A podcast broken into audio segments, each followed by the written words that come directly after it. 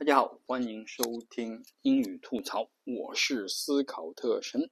今天我们来聊一聊这个说的语言不同会不会影响你的长相？呃，有专家认为应该会有比较大的影响。我们先不说啊英语和中文，我们先聊一聊我们比较熟悉但是有一点陌生的这个。日语和韩语，就是说，因为每呃不同的语言调动的肌肉会不一样，然后的话，你会发现日语的话呢，它的元音比较简单，r a e o u 都是没有那种很夸张的元音，所以的话，你就会发现那个日本人讲话的时候，他的嘴型啊。就会会保持在一个同一个水平直线上面没有变化，然后他讲话的时候啊的这个嘴角会向下撇，然后同时的话你就去对照的看那个韩国韩剧，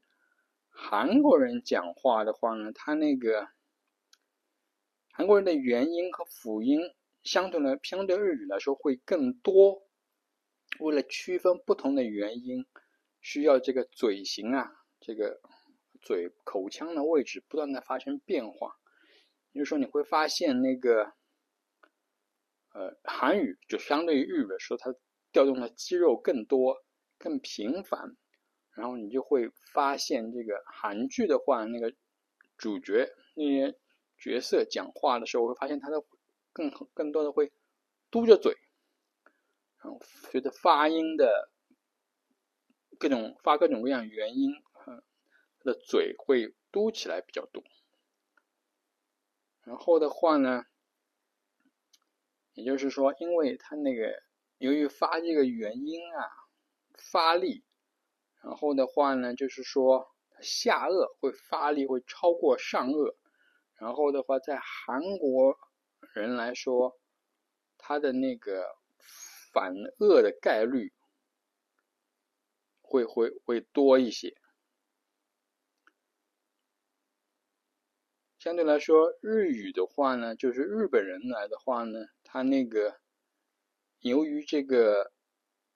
不断的拉向下拉扯嘴角，下颚就是相对会放松，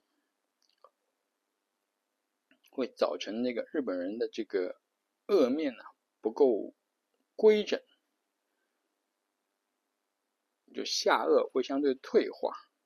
就是反过来是呃韩国人下颚有有有会锻炼的比较多，他的下颚会往外凸，就是一个比较大的差别。然后的话呢，中文和英语的对照的话，就会比较明显的一点就是说，呃，英语的元音发展发的更。多一些，特别是美式英语，它的元音发音的话，会啊，比如说那个 “ow” 全呃全力 “power”“ow” 的这个音，会呃发的会更夸张，嘴张的很大，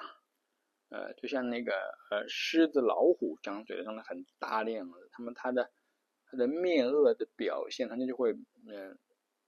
美式英美国人的脸型会偏长，因为他反复这个拉扯这个肌肉，把嘴上下打开。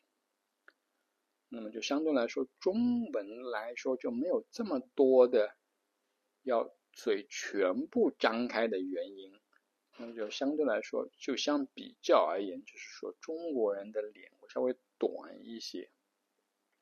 特别是那个，你看一些呃，在美国出生的啊中国人，